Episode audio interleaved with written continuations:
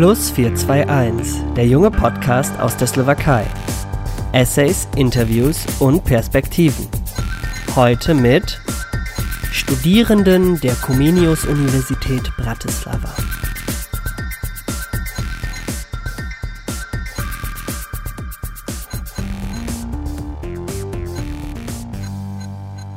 Grüß euch und willkommen zu einem weiteren Folge unseren experimentellen Podcast, in dem wir uns wieder einmal mit dem Thema der aktuellen Weltprobleme beschäftigen werden.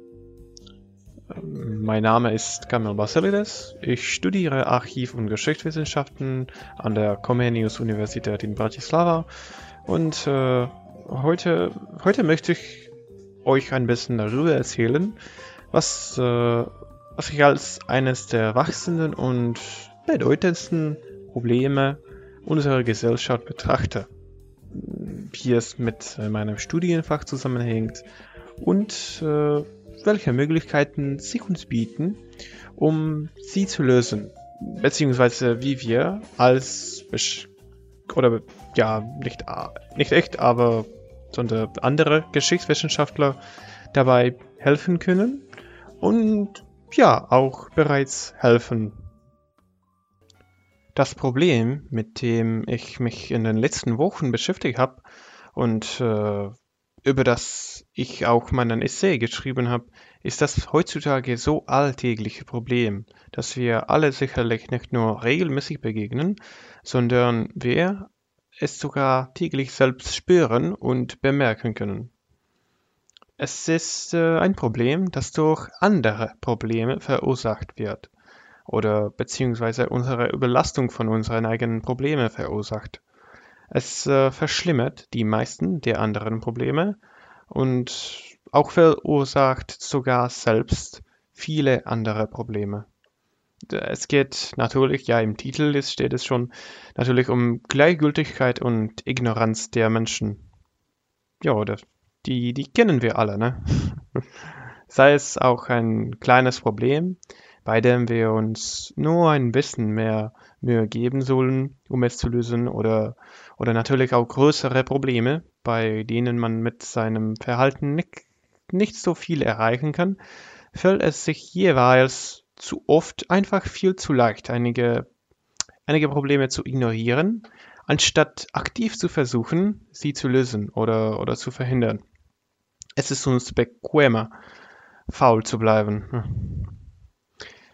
Wenn wir noch einmal darüber nachdenken, könnten wir so oder so nicht wirklich helfen. Ne? Wir sind ja einfach zu klein, zu unwichtig, wir, wir würden überhaupt nichts ändern. Aber ist das wahr? Ja, wie, wie kommt es dann zu diesen ständigen Veränderungen? Na, aber genau diese Vorstellung und dieses äh, absichtliche Verhalten sind etwas, das uns zu unserem nähenden Untergang, zu, ja auch zu unserem Stillstand im Leben führen kann. Denn es ist äh, einfach nicht wahr. Die, die Probleme, auch wenn die nicht unsere eigene sind, verschwinden einfach nicht, wenn wir die ignorieren. Auch Goethe sagte ja einmal, dass es nichts Schlimmeres gäbe als stetige Unwissenheit. Und besonders heutzutage ist es mehr als damals verwirrend, Menschen zu sehen, die sich mit solchem, sogar arroganten Selbstbewusstsein absichtlich dafür entscheiden, im, eigentlich im Irrtum zu sein und zu bleiben, obwohl sie das, sie das ganze Wissen der Welt fast äh, in ihren Händen halten. In dem Handys oder mit dem direkten Zugang auf dem Internet.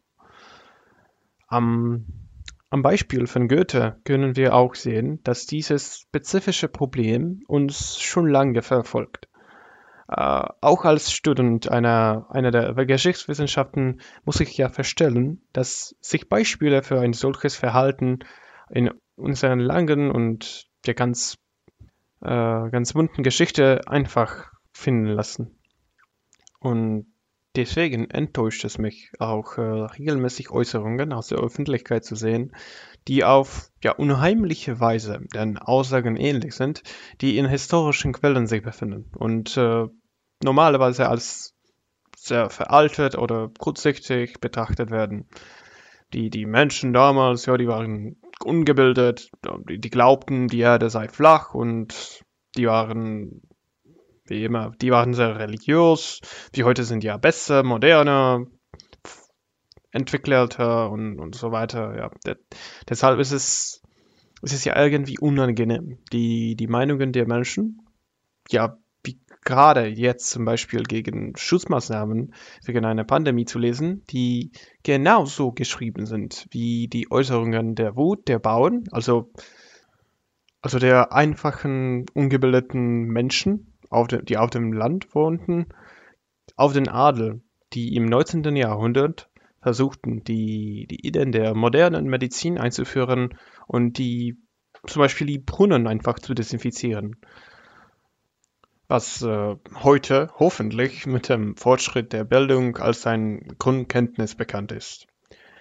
Heutzutage sieht man auch regelmäßig Menschen, die immer noch wie in der Vergangenheit kennen nicht eigentlich die ganze Große eines Problems, mit denen sie nicht als äh, Einzelperson, sondern als ganze Gesellschaft konfrontiert werden und lehnen die wissenschaftlichen Beweise und komplizierte Lösungen für ein solches komplexes Problem ab und akzeptieren oftmals stattdessen eine einfache, verständliche Lösung für ein Problem, ja, dessen volle Auswirkungen nicht eben den Menschen, die sich ihr das ganze Leben lang damit beschäftigen, klar sind.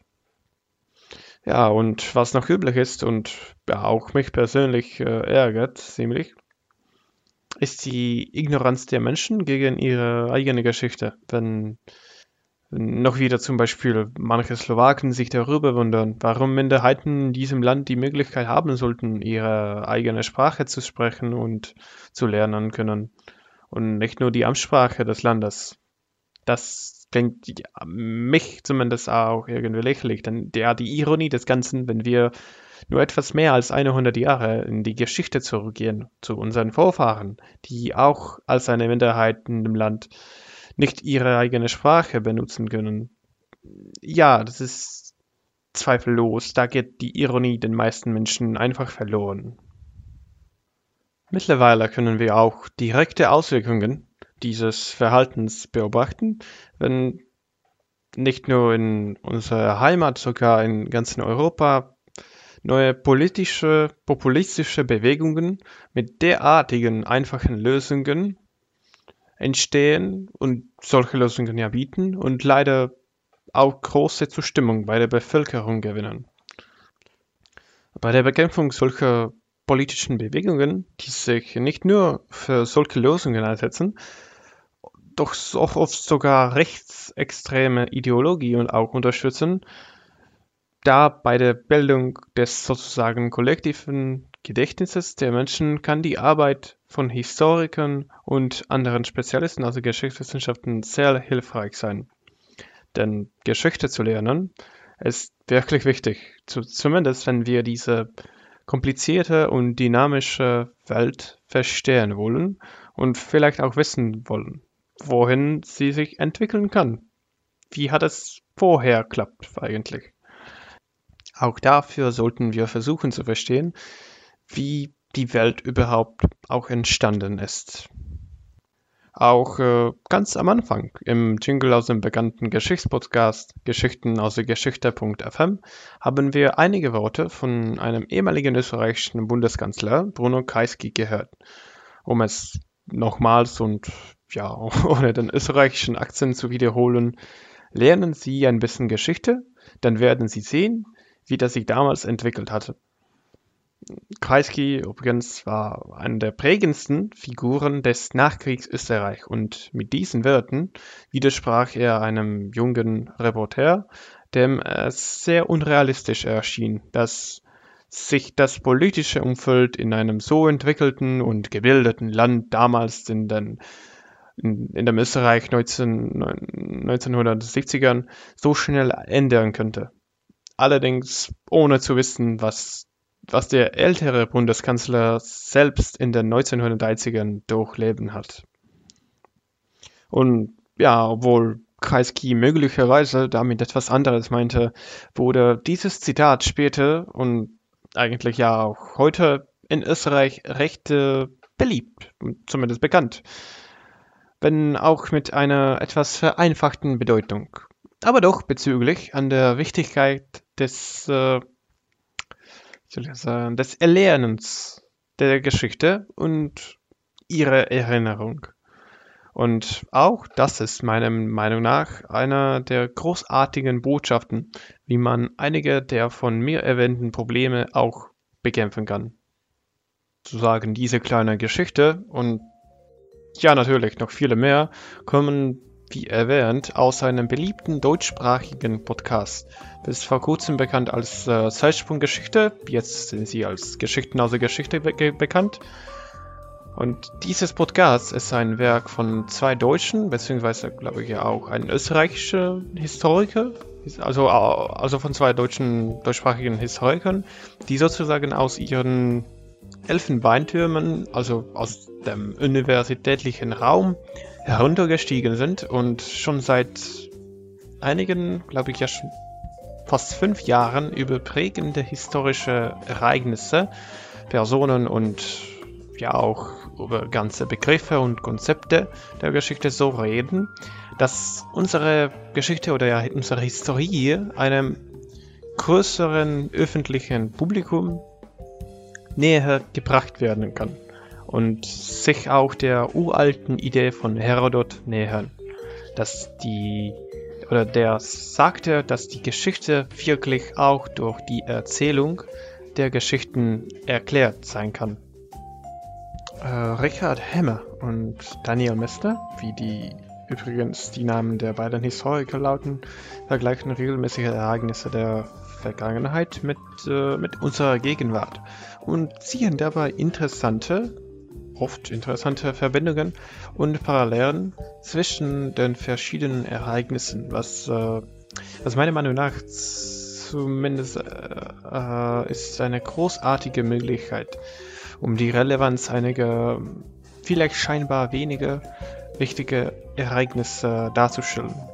Ganz, ganz wichtig ist auch, dass sie mit ihrem Beispiel anderen Historikern und, äh, und auch ja anderen Geisteswissenschaftlern ein Signal gegeben haben, wie wichtig es ist, die, diese neue moderne Methoden auch im Beruf einer Historiker äh, einzusetzen, um, um jungen Menschen meistens zu vermitteln, warum auch die Arbeit von Geisteswissenschaftlern wichtig ist. Und ihnen ein tieferes Verständnis unserer dynamischen Welt, in der wir leben, auch durch ihre Vergangenheit zu vermitteln. Denn eine bessere Öffentlichkeit der Zukunft, welche gegen unseren Weltproblemen nicht gleichgültig sein wird und hoffentlich auch die mehr Willen dazu haben wird, sie zu lösen, als vielleicht leider gerade wir selbst.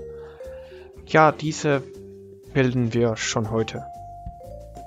Und ja, damit möchte ich mich von euch, liebe Zuhörerinnen und Zuhörer, verabschieden. Ich äh, natürlich bedanke mich für eure Aufmerksamkeit in den letzten etwa, glaube ich, 10 Minuten schon und was also noch wie immer, ich wünsche euch einen schönen Tag noch.